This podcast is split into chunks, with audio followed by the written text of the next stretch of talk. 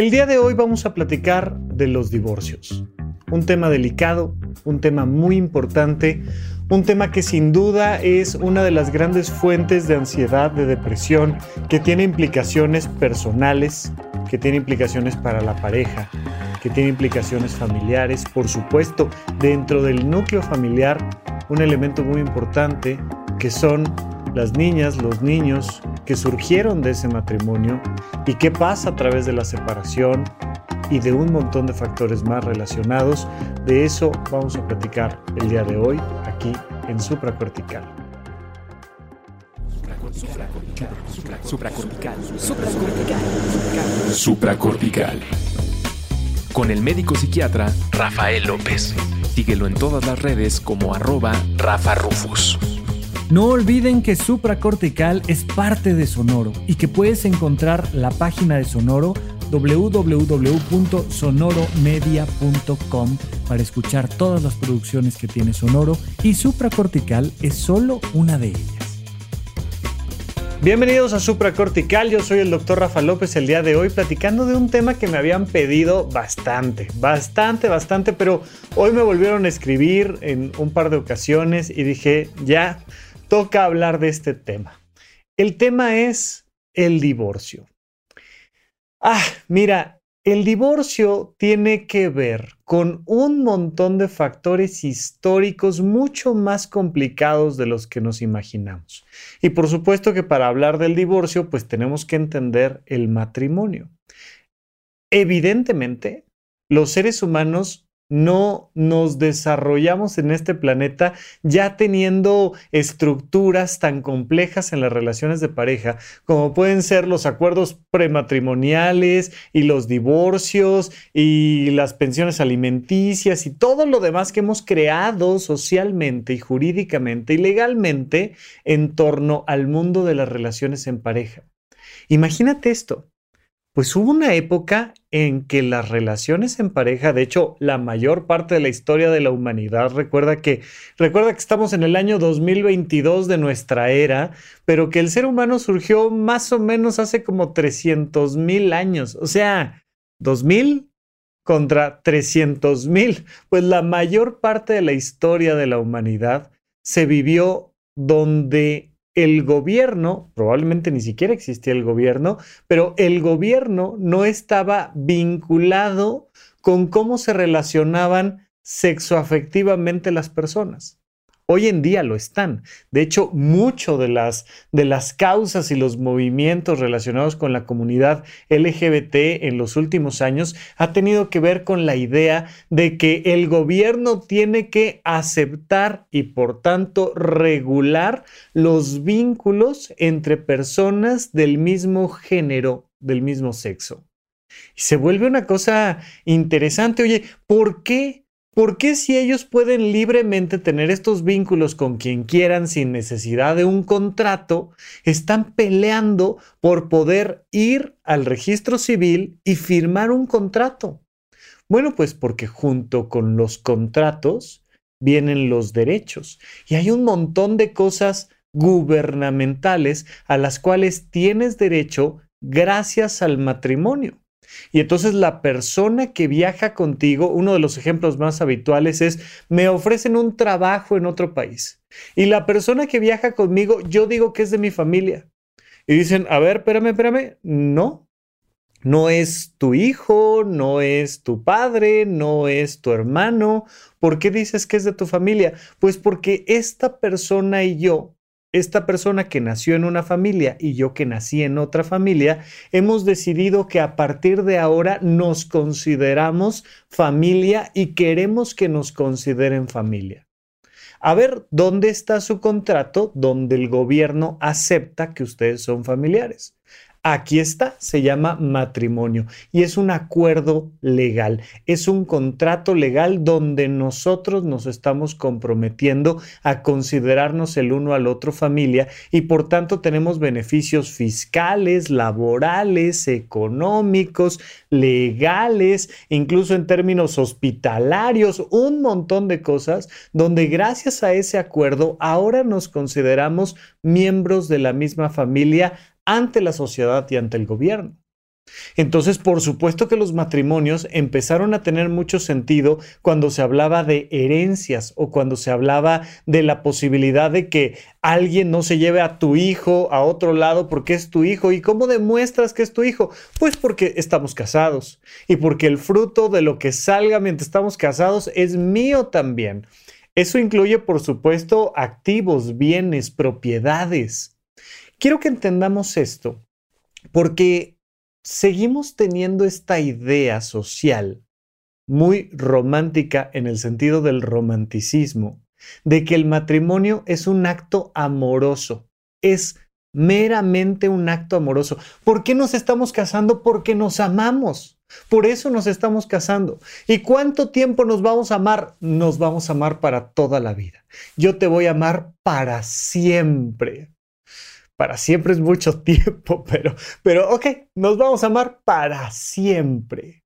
Y entonces entramos en esta ilusión óptica de las emociones que nos hace creer que el contrato que estamos firmando es nuestro deseo de amar a la otra persona para siempre, cuando es solo uno de los elementos que se dan al interior de un vínculo jurídico como el matrimonio.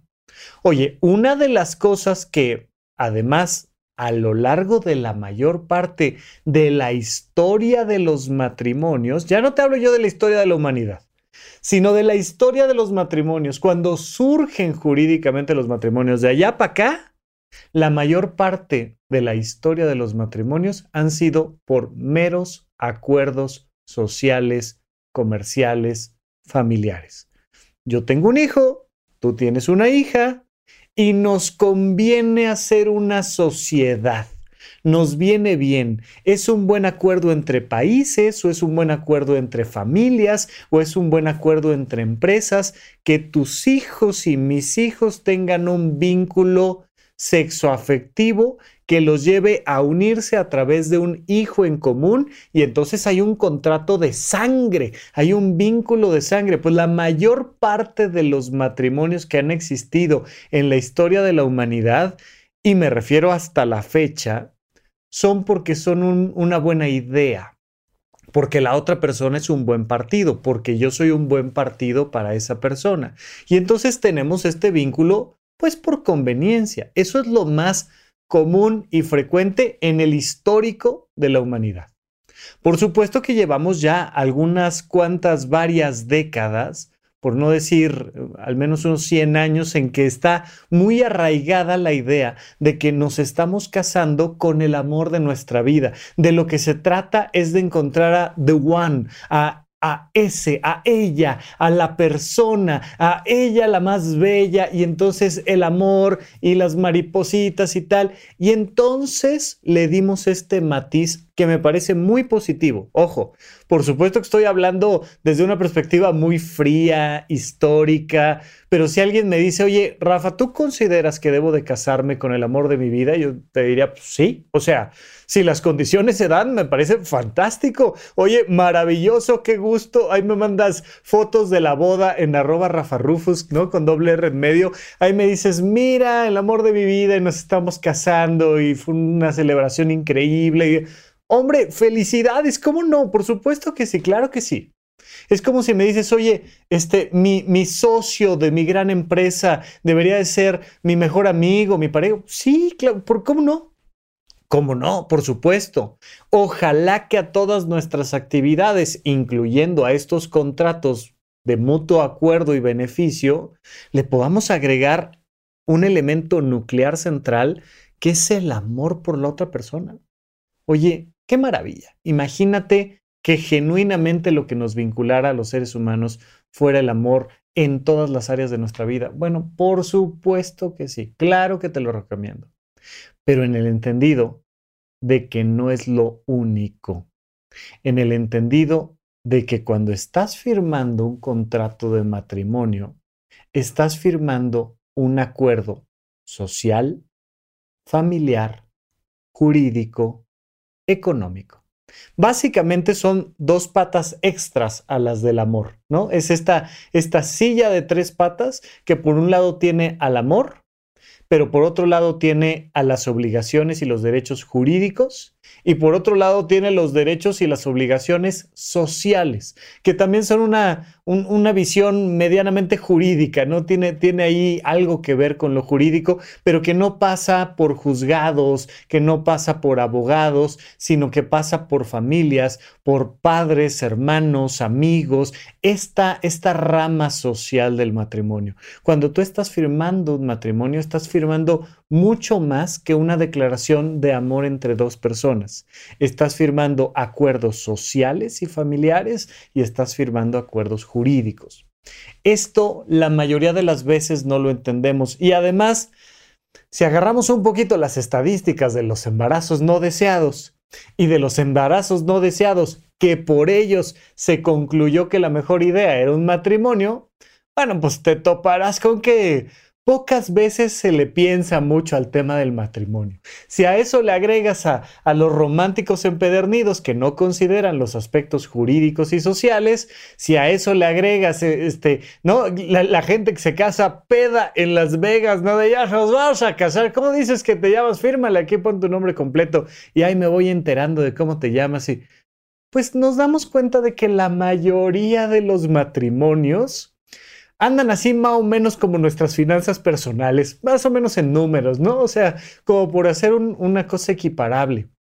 Ah, sí, sí, sí trabajo y sí gano dinero, pero no entiendo muy bien qué es eso del SAT y de los impuestos y de las cosas fiscales. Eso no lo entiendo muy bien, pero de que ya cobro y ya gano dinero, sí. Y por supuesto que agarro mi tarjeta de crédito y me voy al buen fin a gastar o a las ofertas de Año Nuevo o lo que tú quieras, pero me voy a gastar. No entiendo muy bien cómo funciona esto del crédito y de las finanzas personales y de los ahorros y las inversiones, pero de que gano dinero y lo gasto, por supuesto supuesto que sí. Para eso soy un adulto con capacidad de comprometerse y de pedir préstamos y de firmar contratos matrimoniales. Y más o menos muy así nos aventamos. ¿Cuál, ¿Cuál, considerarías tú que sería más o menos la media de la edad poblacional en la que la gente se casa? Por primera vez, me refiero. Mm, estamos de acuerdo que no muy por encima de los 30 años, ¿no? Estamos de acuerdo que pues centavos más, centavos menos, pues entre los 20 y los 27 tal vez tendríamos el, mayor bloque de matrimonios, dependiendo de si lo hablamos en la ciudad o en algunos otros puntos de la República, donde, pues, pues, mm, gente joven, gente joven que si le haces ahí un, un examen de quiénes son, a dónde van, qué quieren hacer con su vida, pues pocos saben, pocos saben, pero ya se están comprometiendo a casarse. Ya grandes, ¿no? Quien se casa ya grande, pues se casa después de los 30. Entre los 30 y los 35, por primera vez, un matrimonio de primera vez, 30, pues 35 ya grandes. O sea, y si le preguntas a alguien de 30, de 33, oye, el sentido de tu vida, oye, tus finanzas personales, oye, tus estrategias fiscales, oye, eh, no sé, no sé, pero para casarme ya se me fue el tren. ¿Por qué te quiero platicar todo esto? Porque muchísimas veces me llegan mensajes cuando ya estamos en medio de la crisis del divorcio. Oye, Rafa, me estoy divorciando. ¿Cómo le hago? Uno, para no salir raspado yo. Dos, para que mi pareja entienda. Y tres, para que mis hijos, para que mis hijas no sufran. Y digo, mm, pues mira, depende de muchas cosas. Pero sobre todo, depende de bajo qué estructura te casaste. Depende de cómo armaste este contrato romántico amoroso. Depende de cómo armaste este contrato legal, este este acuerdo legal en el registro civil y depende mucho de cómo fuiste entretejiendo este contrato familiar y social. Mientras mejor te hayas casado, es más fácil que te divorcies sin tanto drama y sin tantos raspones. Mientras peor te hayas casado, pues es más difícil salir de ahí sin tantos raspones y tanto drama es exactamente igual que cuando llegan y te dicen, oye, este, traigo una deuda. Fíjate que compré una casa para la cual no me alcanzaba y me dieron un crédito con una tasa de interés tremenda cuando yo estaba en un trabajo bastante inestable, sin ningún tipo de ahorro, usando cuatro tarjetas de crédito, endeudándome y cuando ya le debía un montón de dinero a mi familia. ¿Cómo le hago para mejorar mis finanzas personales? Eh, sí se puede. Sí se puede, sí se puede, por supuesto. Todo siempre sí se puede. Ay, pero es más fácil levantar el barco cuando no empezamos con los pies tan metidos en el agua. Entonces, bueno, pues, pues, vamos a ver, vamos a ver cómo lo reestructuramos, pero quiero que podamos ir poniendo estos puntos para entender cómo podemos resolver después el tema del divorcio. Y analizando nada más algunos datos, ¿qué porcentaje de las personas que se casan se divorcian en la República Mexicana? ¿Tú cuánto dirías? Probablemente estés pensando en un número mayor al que realmente nos arroja el INEGI. Fíjate que no son tantos. Del 100% de los matrimonios, se calcula que alrededor del 16%, vamos a decir que entre el 15 y el 20% de los matrimonios se divorcian. Probablemente si haces una estadística tú cerca de ti, te, topes con números mucho más altos. No que digas, oye, no, pues sí, pero, y tal, y tal, y tal, de, de, todos mis amigos, ¿cómo vamos? Y más o menos alrededor de los 40 años se divorcian. Fíjate, esto es un dato muy interesante. En México, más o menos alrededor de los 40 años las personas se divorcian entre los 39 y los 45, centavos más, centavos menos, dependiendo de en qué zona de la República estemos platicando. Pero lo que te decía, la gente se casa a los 20, 25, 27, 30, 35 y más o menos duran casados pues unos 5 años, 7, 10, 15 años, ya 20, ¿no? Vamos a pensar más o menos que la persona que más joven se casó por ahí de los 20 y que se divorció por ahí de los 40, pues se aventó 20 años de matrimonio, que no son pocos. ¿eh? no son pocos. Normalmente, pues estos divorcios se dan en ese periodo de tiempo. La parte interesante es que así, de buena onda, sin broncas, sin meter abogados, demandas, tal, pues nada más alrededor del 15% de los divorcios suceden en buenos términos. La gran mayoría de los divorcios suceden por vía jurídica. O sea, mal que bien, poquito o mucho, pero hubo trancazos. ¿Por qué? Pues, pues porque, como te decía, no estaba considerado desde antes una resolución adecuada.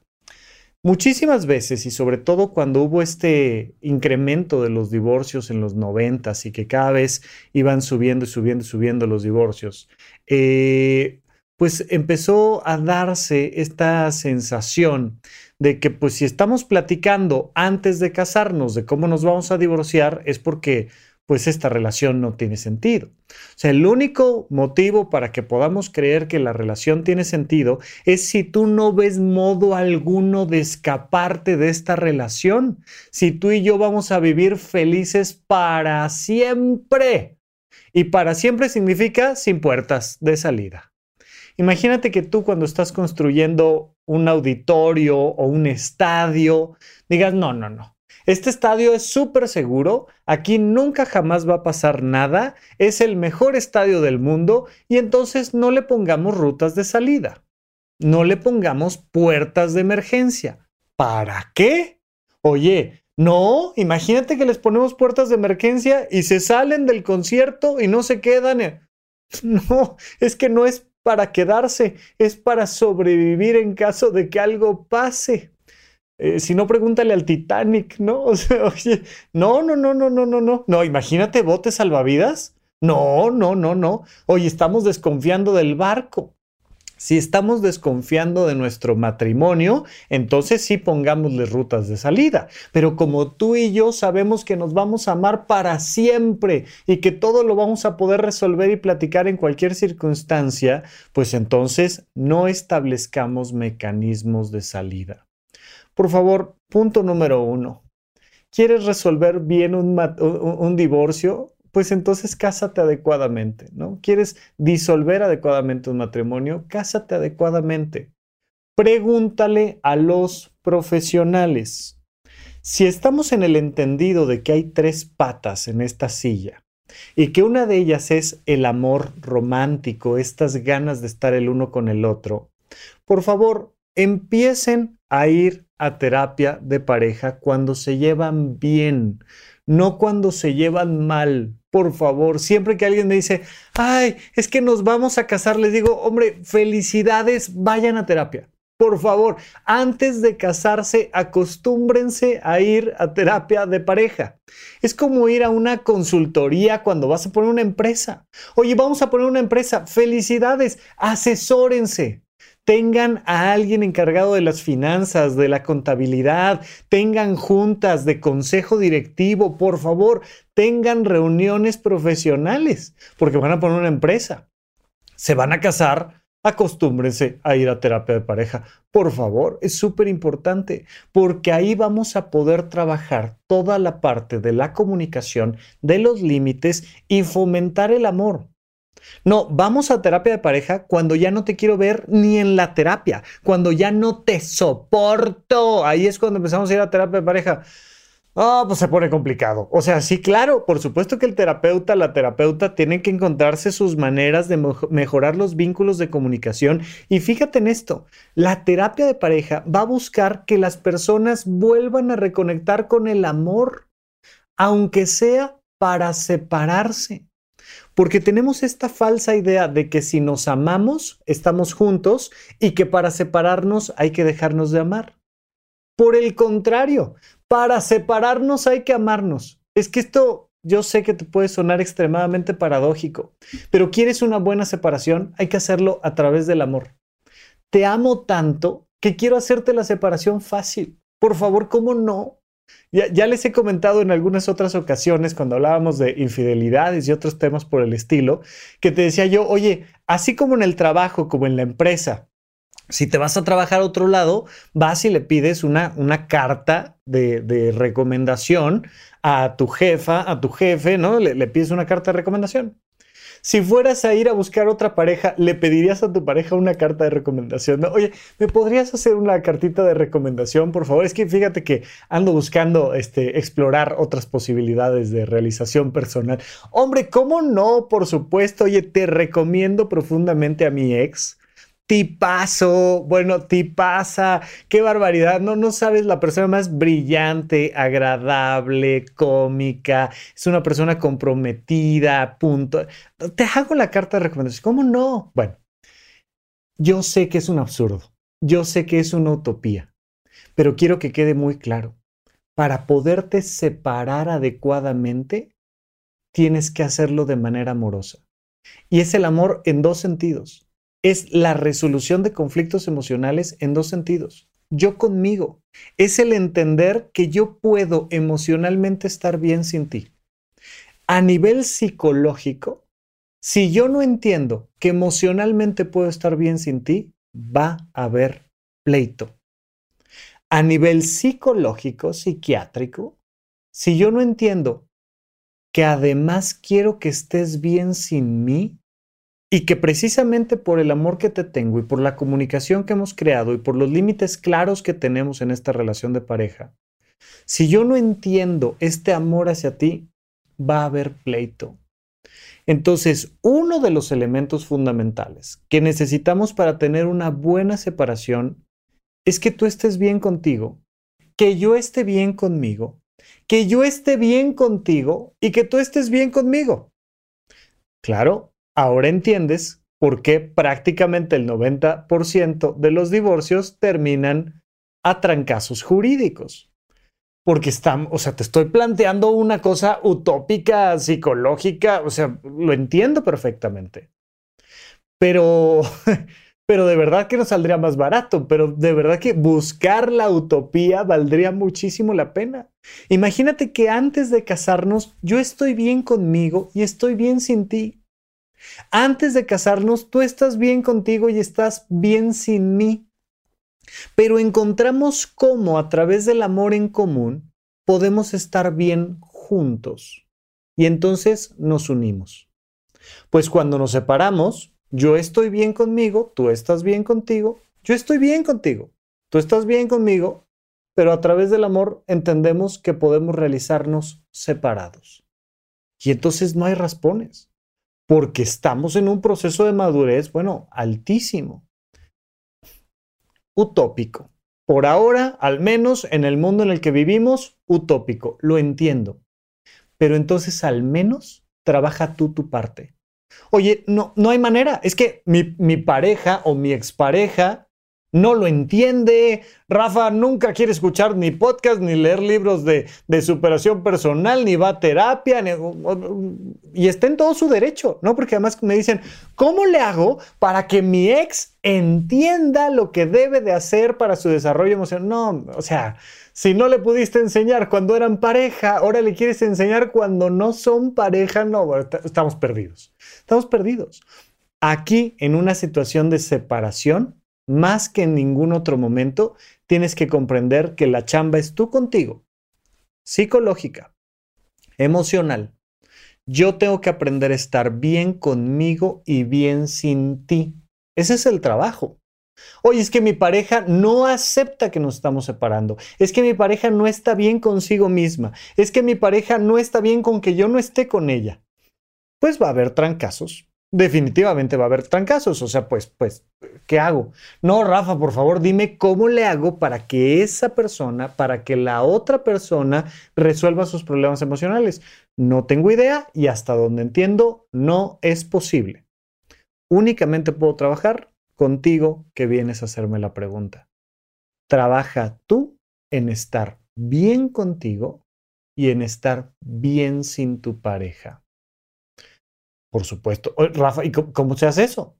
Pues duerme bien, con y sin pareja, come bien, con y sin pareja, hace ejercicio, con y sin pareja, diviértete, con y sin pareja, trabaja, con y sin pareja, ve al cine, sal con tus amigos, pásatela bien, ahorra, eh, interactúa socialmente, apoya una causa, con y sin pareja. Haz tu vida realiza tu vida, sé feliz con y sin pareja y entonces en el proceso de la separación vas a estar mucho mejor. Tenemos todo un episodio que se llama Corazones Rotos, que a la gente le gusta regresar a él de tanto en tanto, donde te platico sobre esta rama exclusiva del tema de la separación animal a nivel psicológico, a nivel emocional. Oye, esto tiene que quedar muy claro. Vamos a hacer desde aquí. Es que mi pareja no quiere, va a haber raspones. Es que ninguno de los dos quiere, va a haber el doble de raspones. Es que además tenemos hijos, va a haber el triple o el cuádruple de raspones.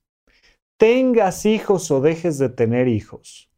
Tu pareja entienda o deje de entender, tú tienes que trabajar en esta rama psicológica, en esta pata psicológica romántica, en estar bien contigo y bien sin tu pareja. ¿Es la única pata? No tenemos una segunda pata, que ya lo platicamos, la, la, pata jurídica, la rama jurídica del matrimonio. Idealmente te recomiendo que desde que dicen, nos vamos a casar, yo creo que ya le voy a comprar el anillo, ay, se me hace que ya me compró el anillo de compromiso, ay, nos vamos a ir de viaje, yo creo que ahí me lo va a dar, lo que tú quieras. Desde ese entonces, hay que estar teniendo esta terapia de pareja que se llama una consultoría legal. Hay que ir múltiples veces con los abogados. Oye, ahorita que nos amamos y ahorita que nos encantamos, por favor, ¿cómo podríamos casarnos de la mejor manera y cómo podemos crear rutas de salida adecuadas? Recordemos, hoy me da miedo crear rutas de salida, porque eso significa que hay una falta de compromiso. Al contrario, precisamente mi compromiso te lo estoy demostrando a la hora de que estamos yendo a terapia psicológica, pero además a terapia jurídica. Les va a salir más barato ir antes del matrimonio que después del divorcio. De verdad que les va a salir más barato. Pero, oye, al contrario. No, es que me da la sensación de que entonces no quieres estar conmigo si vas a crear rutas de salida, me da miedo que me abandones. Platiquémoslo en pareja. Y una vez que lo resolvamos en la terapia de pareja, una vez que lo resolvamos psicológicamente, pues entonces creamos las rutas de salida, porque la conclusión tiene que ser, oye, ¿y si esto se quema, por dónde salimos? En tu departamento, tú no, no comprarías un departamento sin puertas, no comprarías un departamento sin rutas de salida que digas, no, hombre, aquí tiembla, se incendia algo y me quedo aplastado en mi departamento. Pero si es mi hogar, pero si lo compré con todo el amor, sí, pero igual hay que tener rutas de salida por cualquier cosa que pueda pasar. Entonces, platícalo jurídicamente. Oye, matrimonio por bienes separados o mancomunados. Oye, ¿qué son las capitulaciones matrimoniales? Prácticamente nadie hace las, las, capitulaciones, pero el día de mañana es que esto es mío, es que esto no es tuyo, es que tú me lo diste, es que claro que no, es que qué te pasa, es que no, o esta actitud de todo es tuyo, ya, no, no me lo pelees, todo es tuyo, todo es tuyo, todo es tuyo. De repente digo, oye, me dejaron en la calle, pues, pues, pues si lo entregaste todo, pues cómo no. Pues sí, pero es que además ahora tengo que pagar pensión alimenticia. Pues si lo entregaste todo, pues va a estar complicado. Y nos vamos metiendo en estos procesos donde te recomiendo que desde un inicio crees la mejor estrategia jurídica para que el proceso de resolución sea sencillo. Cosas muy importantes que tienen que quedar perfectamente claras en la relación de pareja. Oye, ¿Queremos tener hijos? Ya no digas tú si podemos o no. No, no, no, no. Planeación. ¿Queremos o no queremos? Tal vez queremos tres hijos y solo pudimos tener dos o uno o ninguno. Se entiende. Pero aunque no hayamos podido tener hijos y aunque el día de mañana este, a la vuelta de la esquina nos separamos antes del primer hijo, está perfecto. Pero la pregunta es, ¿queremos? ¿Dentro de nuestros planes está el tener hijos? Sí. ¿Cómo lo vamos a manejar jurídicamente. Y parte de ese proceso jurídico es tener asesorías financieras. ¿Cómo lo vamos a manejar de manera financiera? Oye, pues mira, este, si tenemos un hijo, tú dejas de trabajar y yo me encargo de los gastos y me toca darte mensualmente un tanto que es digamos, una especie como de sueldo, entre comillas, pero que son tus ahorros en tu cuenta bancaria para que dispongas de ellos como sea, o no este, vamos a, repartirnos el cuidado de nuestra hija, pero lo vamos a hacer entonces con trabajos de, esta, de estas características y vamos a hacer freelance, pero tú ahorras tu dinero acá, yo el mío acá, pero el nuestro se ahorra de tal manera, pero...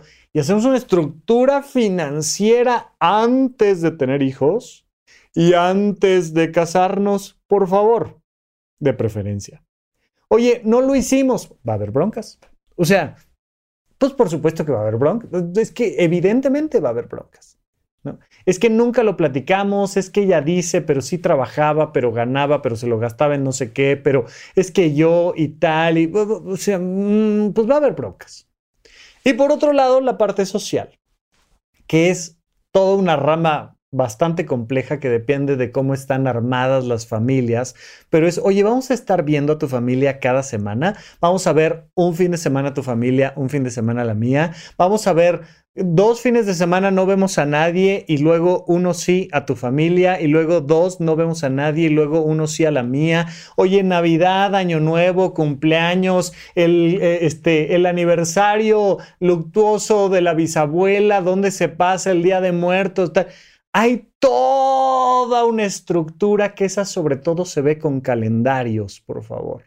Oye, a ver, ¿cómo viene el calendario? ¿Cómo viene el próximo año? ¿Qué eventos familiares vamos a tener? ¿Qué cosas yo voy a hacer a solas? ¿Puedo hacer cosas a solas o no puedo hacer cosas a solas? ¿Puedo irme de viaje con mis amigos, con mis amigas? No puedo. Nos tenemos que ir de viaje de parejas, nos llevamos a los niños. No, el día que tengamos un niño, dos niños, ¿a dónde vamos a viajar? ¿Cómo vamos a viajar? Oye, tu mamá nos acompaña, tu papá nos acompaña, tu hermano nos acompaña o no. Este, yo, pago sus cervezas o no, o el boleto de la... O sea, hay un montón de implicaciones familiares hay que platicar antes del proceso del matrimonio, que normalmente se van sobreentendiendo a lo largo del noviazgo, pero que de verdad vale muchísimo la pena tener claro el año, el semestre, el trimestre y el mes.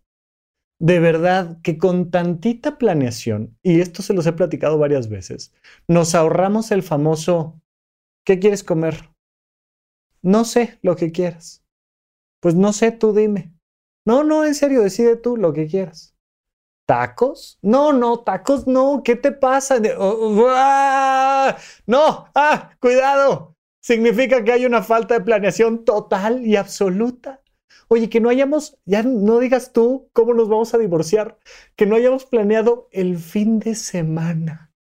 No tenemos idea de qué vamos a comer hoy. Son las 12 del día y no sabemos qué vamos a comer hoy va a haber trancazos en el divorcio. O sea, por supuesto que va a haber trancazos en el divorcio. Si no hay un mínimo de planeación, un mínimo, pues va a haber trancazos en el divorcio, necesariamente. Oye, los sábados eliges tú lo que sea, los domingos elijo yo lo que yo quiera o no. Nos ponemos de acuerdo el jueves de qué vamos a desayunar, comer, cenar el viernes, el sábado, el domingo. Este, la comida del domingo es sorpresa, la vamos a echar al azar, vamos a meter papelitos en un frasco o nombres de restaurantes y vamos a sacar uno al azar, pero ese es nuestro acuerdo para meterle un poquito de dinamismo. Este, vamos a planear que, que cada mes una de las comidas sea completamente diferente. Aquí está nuestra lista de el wish list, ¿no? Nuestra lista de deseos de los restaurantes a los que queremos. No sé. Pero lo padre de vivir en pareja es la planeación. Lo padre de vivir en pareja es, oye, ¿y, ¿y, qué vas a hacer el viernes? ¿no? O sea, cuando empiezas una relación de pareja, un noviazgo, es, oye, este, y te puedo invitar, fíjate que conocí un lugar al que te quiero llevar y te ofrezco un plan para vivir en pareja, un plan para ser nosotros juntos. Y entonces pues vamos llenando el calendario. Y es ese calendario el que determina que somos una pareja. Pero si no tenemos la mínima planeación en pareja de nuestro calendario y de nuestra manera de vincularnos con nuestra familia y nuestros amigos, si no hay acuerdos claros, límites, procesos de comunicación social, va a haber trancazos a la hora del divorcio. Si jurídicamente no tenemos un poquito de estructura y no hemos establecido cuáles van a ser los acuerdos económicos en la medida en la que estemos juntos, separados, si tenemos un hijo, si dos, si nos vamos a mudar o no nos vamos a mudar, pues a la hora del divorcio va a haber trancazos. Y si emocionalmente yo no he aprendido a estar yo conmigo, no he aprendido a estar yo contigo y no he aprendido a estar yo sin ti, pues a la hora de los divorcios va a haber trancazos. Entonces, si eres de los afortunados que aún no te has casado, si eres de las afortunadas que aún no te has casado, por favor, hay muchas cosas que pensar antes de elegir la iglesia, el vestido, el banquete o lo que tú me digas. De verdad hay un montón de cosas. Ahora, solo como un pequeño disclaimer. No exageremos tanto, ¿ok? Tampoco nos tensemos tanto, no pasa nada. Hemos sobrevivido haciendo las cosas al ahí se va.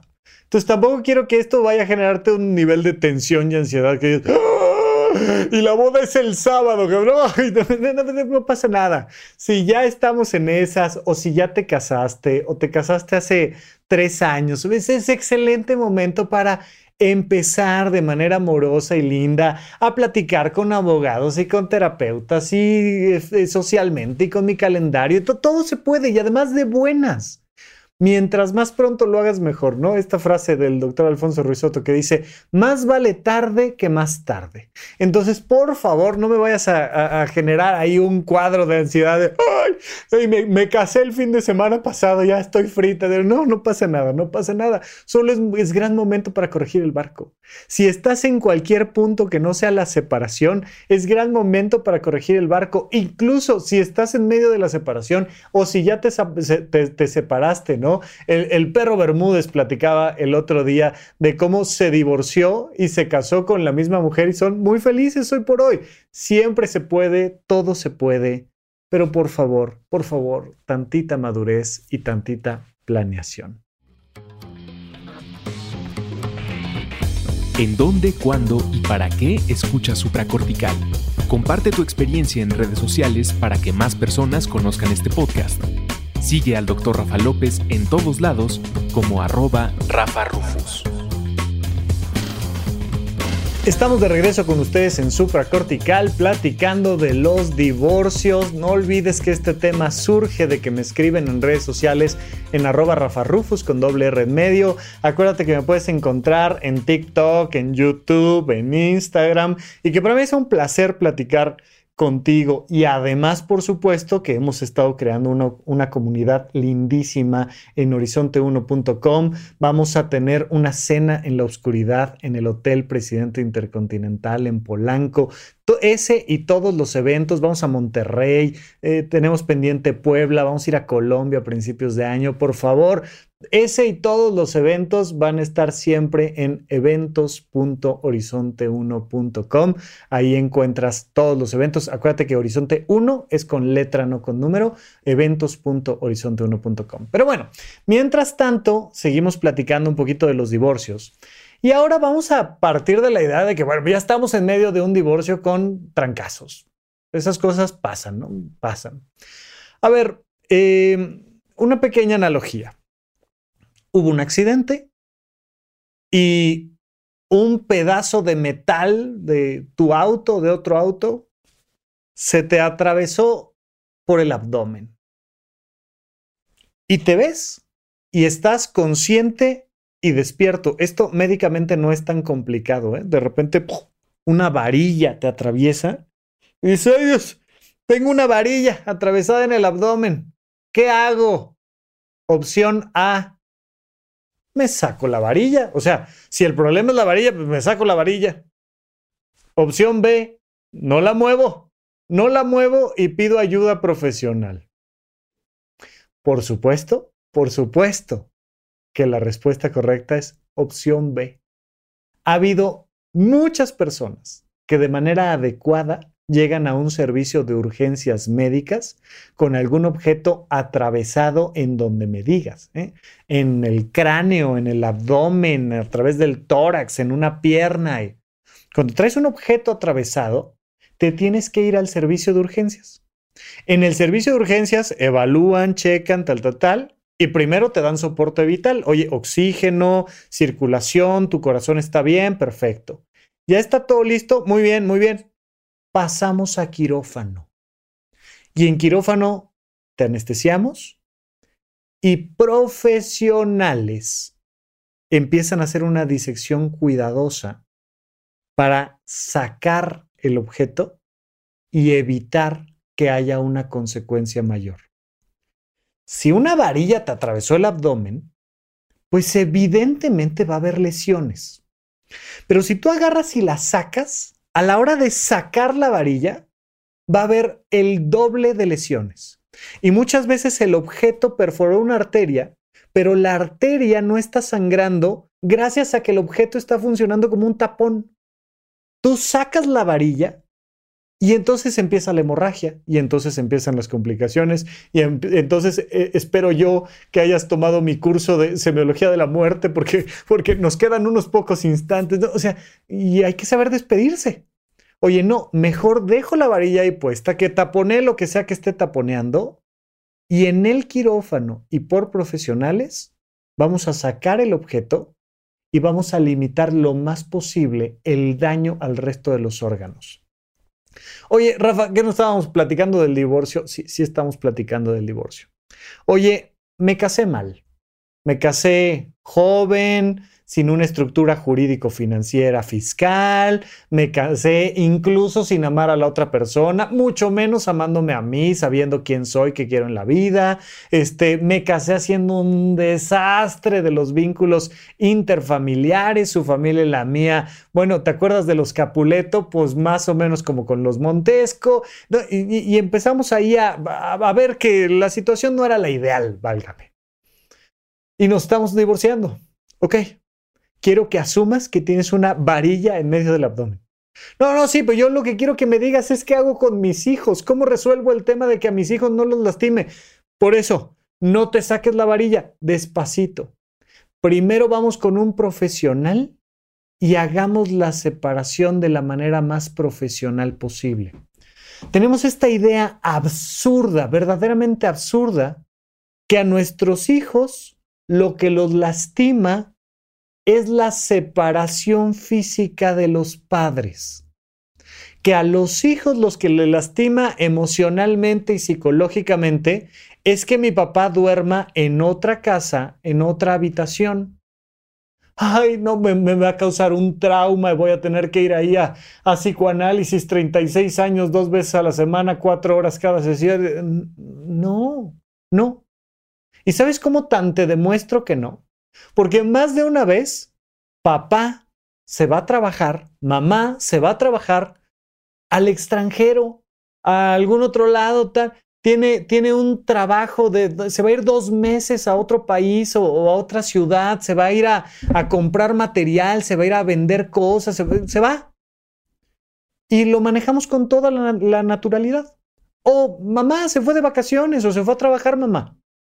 Pero se fue un fin de semana a otro lado y no pasa nada. Pero como la relación de pareja está bien, pues se toma con toda la naturalidad. Mi amor, vengo en dos meses. Te quedas con papá, me lo cuidas mucho, por favor, le das besitos, le cuentas cuentos en la noche, tal, checas que se lave sus dientes, ¿no? Ahí le vas dando, le vas dando recomendaciones al niño para que la siga a él, ¿no? Mi amor, este, por favor, te lo encargo. Y entonces me voy, me voy de viaje con mis amigas o algún, algún encargo o algún trabajo o alguna cosa familiar. Hay veces que tengo que ir a cuidar a tu abuelita, ¿no? Tu abuelita está enferma, se, se lastimó un hombro, no te puedo llevar, tú tienes que ir a la escuela y, ay, les va a causar ahí un, un conflicto a los niños. Sí, sí, sí, la niña va a estar ahí, ay, triste porque mamá se va, a lo mejor, pero sin más, ¿eh? O sea, sin, sin traumas de psicoanálisis, de normal. Porque la pareja en su comunicación lo maneja como algo completamente normal y cotidiano. Y entonces, y mamá oh, se fue a tal lado, está haciendo tal cosa, ¿te acuerdas? Está cuidando a la abuelita, pues se cayó, se cayó la abuela, se, se fracturó un huesito de aquí, la clavícula y tal. Y, oh, luego vendrá. ¿Y, cuándo la veo? Ah, te va a hacer videollamada hoy en la noche y la vamos a ver el fin de semana y todo, todo bien. Y como lo manejamos con naturalidad, la separación física y geográfica de los padres no es un problema. Eso no es un problema. Lo que lastima a nuestros hijos es la falta de comunicación entre los padres. Ahí es donde empieza a haber trancazos, donde ellos, entre ellos, están peleando. ¡Ay, es que este maldito y claro, desgraciada! ¡Bah! Uf, imagínate. O sea, imagínate que tu papá está emocionalmente agrediendo a tu mamá, a las dos personas más importantes en tu vida. Uno está agrediendo al otro. Es como si hay quien lo ha hecho, pero como si tu mano derecha estuviera agrediendo a tu mano izquierda o como si tus manos le estuvieran pegando a tu cabeza. O sea, imagínate, te empiezas a dar de golpes tú a ti. Y entonces es, oye, me estoy lastimando yo a mí. Las partes importantes de mi vida y de mi ser se están lastimando mutuamente. Bueno, lo que lastima a los niños, a las niñas, es que sus padres, lejos de comunicarse y quererse y separarse con buena comunicación y con amor, se estén agrediendo el uno al otro. Rafa, ¿y cómo le hago para que...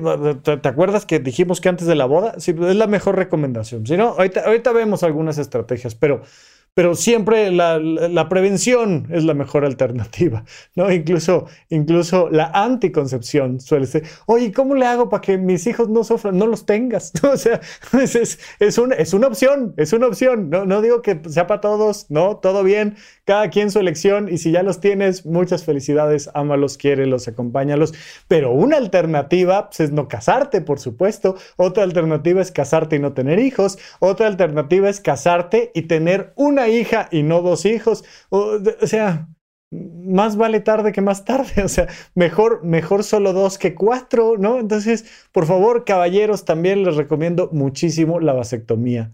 Por favor, por favor, por favor.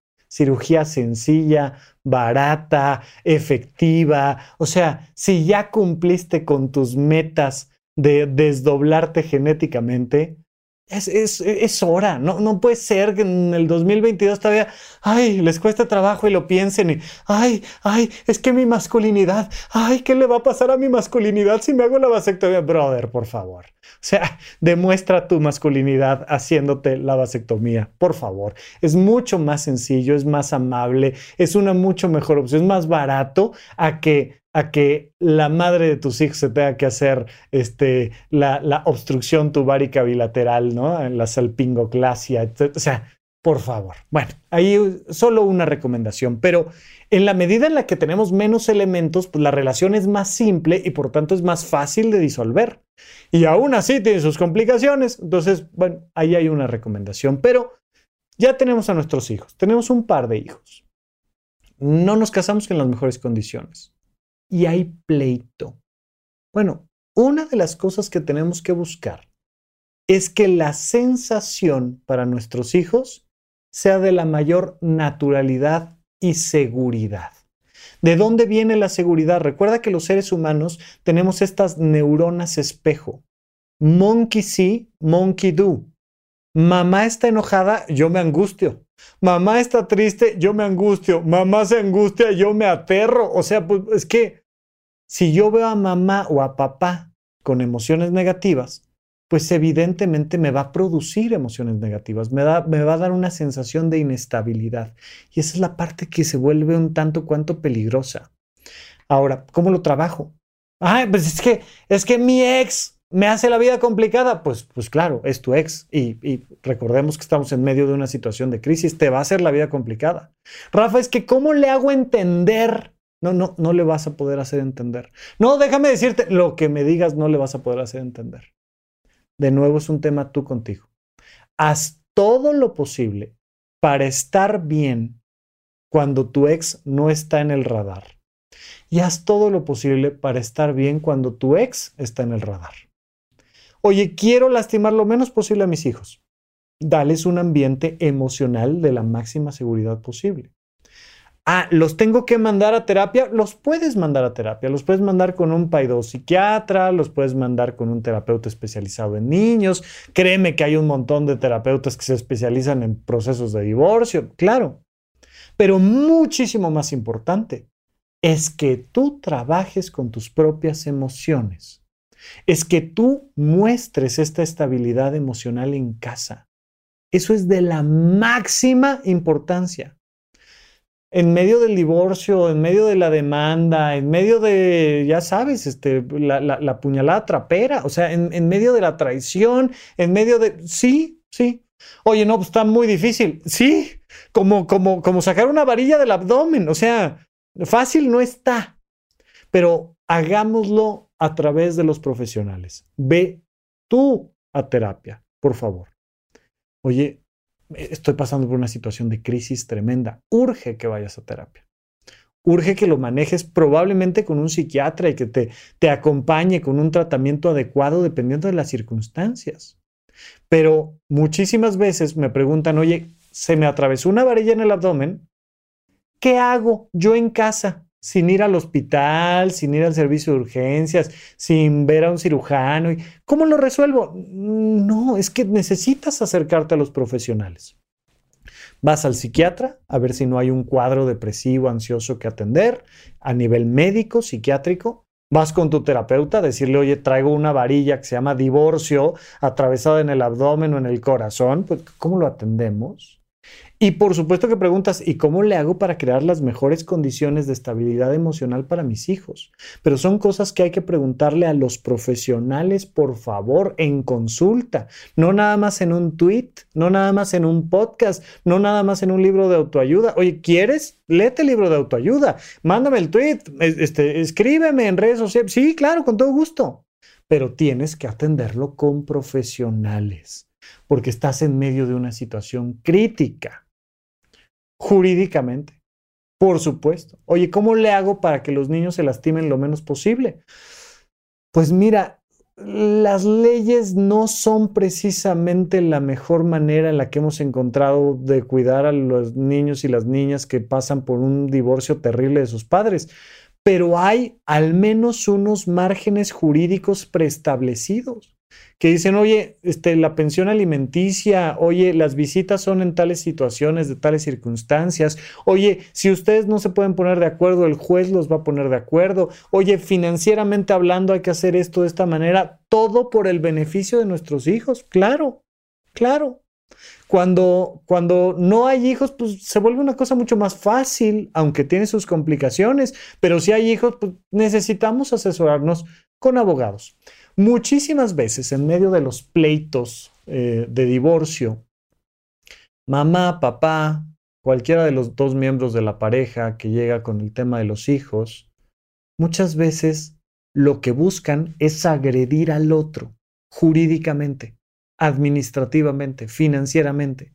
Porque como no hemos resuelto la pata emocional, como yo no he aprendido a hacerle su cartita de recomendación y mandarlo con alguien más, hombre, te, lo súper recomiendo, te lo regalo, no, hombre, este, es más, llévatelo ahorita y te lo mando con la televisión plana de 60 pulgadas, pero, pero llévatelo ahorita, o sea, te lo recomiendo, emocionalmente me libero, lo suelto, lo amo y lo adoro, lo admiro muchísimo, pero allá, que se vaya a hacerle la vida feliz a alguien más, por favor, yo me puedo hacer la vida feliz yo a mí, y como no hemos resuelto suelto esa pata emocional, como no hemos logrado este desapego, el entender cómo yo me hago feliz a mí, cómo me hago responsable de mi propia estructura vital, emocional, pues entonces la fuga se mueve a lo jurídico y administrativo y económico. Te quiero quitar todo. Y lejos de proteger a mis hijos, voy a utilizarlos como herramienta y arma jurídica contra ti. Y te voy a quitar todo y te voy a exigir eso y más. Por favor, entiendo, está la varilla puesta, es una situación crítica y, y pues nos casamos con una persona y nos divorciamos de otra completamente diferente. Va a haber trancazos, va a haber trancazos, ni hablar. Este, va a haber manipulaciones y temas y pues ni hablar, ni hablar.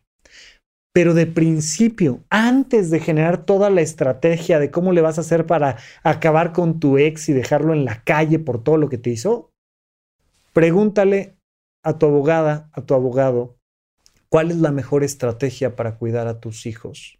Es lo más importante, lo más importante entender dónde están los límites económicos, administrativos, jurídicos, de sus documentos, de los permisos, de todo, de las visitas, de todo.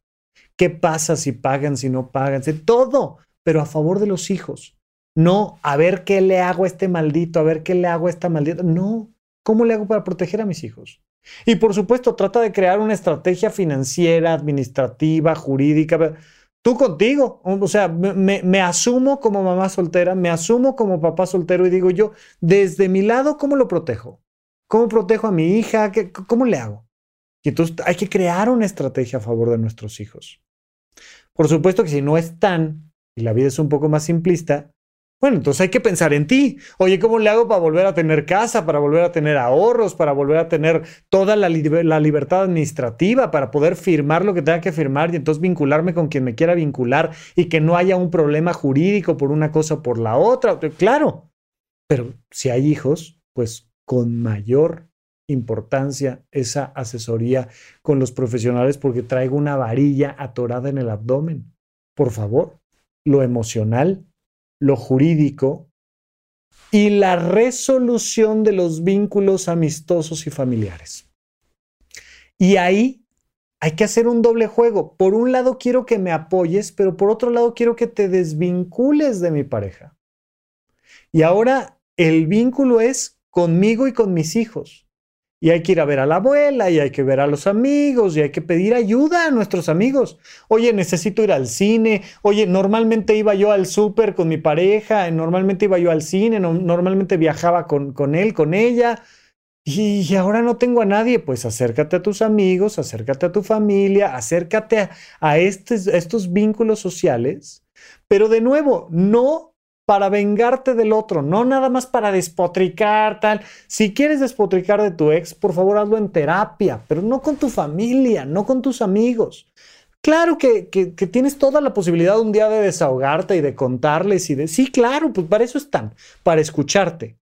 Pero que no sea la constante, la constante, la constante, la constante. Eso sí puedes hacerlo en terapia. Ve y quéjate y llóralo y, y, sufre. Claro, para eso es la terapia, para que te enseñen a darle resolución a esas heridas emocionales. Acá es una anécdota, no manches, ¿qué crees que pasó y que me hizo y me dijo y me mandó la carta y tal, tal, tal?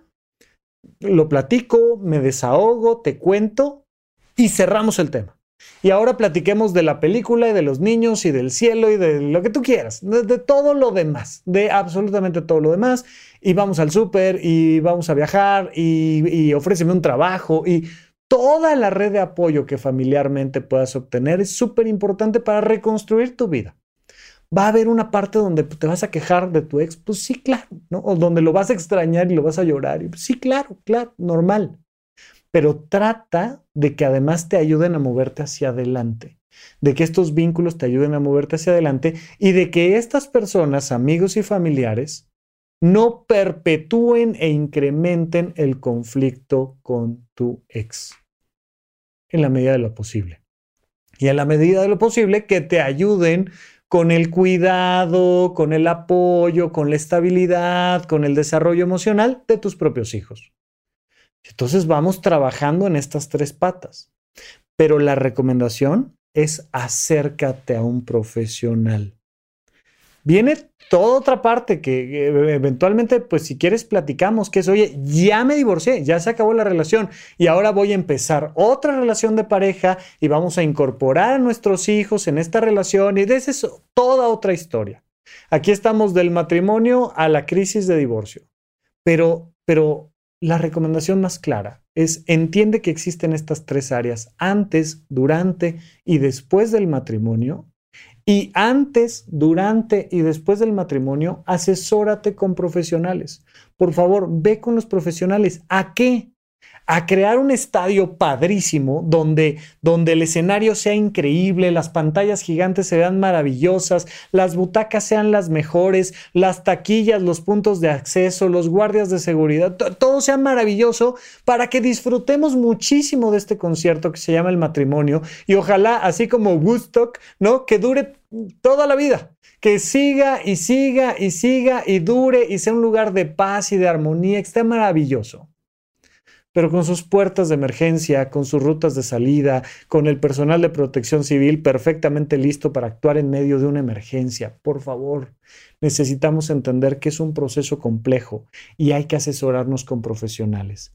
Siempre, profesionales vinculados al tema psicológico emocional, profesionales vinculados a lo administrativo, jurídico, económico y vinculados a la parte social asesórate con profesionales y tratemos de que si ya entró la varilla y ya, ya, ya, estamos en una situación de crisis, en la salida haya la menor cantidad de daños posibles. Los va a haber. Si estamos en una crisis, los va a haber, los va a haber. Pero hagamos lo posible porque sean los menos, especialmente para nuestros hijos. Gracias por escuchar Supracortical. En verdad me interesa muchísimo conocer tu opinión sobre este episodio o cualquier otro que quieras platicarme. Puedes encontrarme como arroba Rafa Rufus en Twitter, en Facebook y en Instagram. Quiero darte las gracias por escuchar Supracortical y sobre todo por suscribirte y seguirme donde sea que estés escuchando este programa y así te puedes enterar todo el tiempo de nuestros próximos estrenos.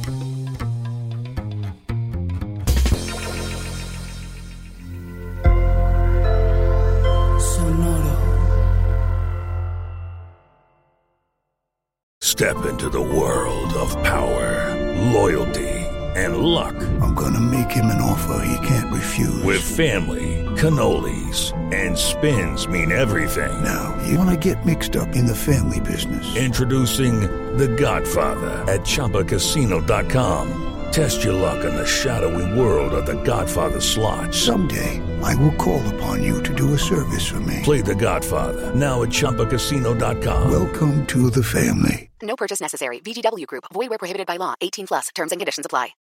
¿Quieres regalar más que flores este Día de las Madres? The Home Depot te da una idea. Pasa más tiempo con mamá plantando flores coloridas, con macetas y tierra de primera calidad para realzar su jardín. Así sentirá que es su día todos los días Llévate tierra para macetas Bigoro por solo $8.97 y crece plantas fuertes y saludables dentro y fuera de casa. Recoge en tienda y sigue cultivando más momentos con mamá en The Home Depot. Haces más, logras más. Más detalles en homedepot.com diagonal delivery.